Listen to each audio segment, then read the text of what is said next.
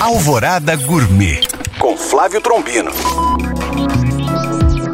Olá, meus queridos ouvintes. Neste último domingo, dia 5 de novembro, fui convidado para cozinhar na Praça Monsenhor Mendes, em Catas Altas, para a celebração do feriado municipal decretado em comemoração ao dia do Juca Rosquen, emancipador e primeiro prefeito de Catas Altas. Eu e meu amigo Américo Piacenza, que é sobrinho do Juca, preparamos uma massa com costelinha de porco e linguiça. Marinamos a costelinha com cachaça, sal e pimenta. Fritamos lentamente, repetindo o processo de secar e começar a dar borra no fundo da panela. E soltar essa borra com caldo de galinha. Entre um processo e outro, refogamos cebola, alho e tomate.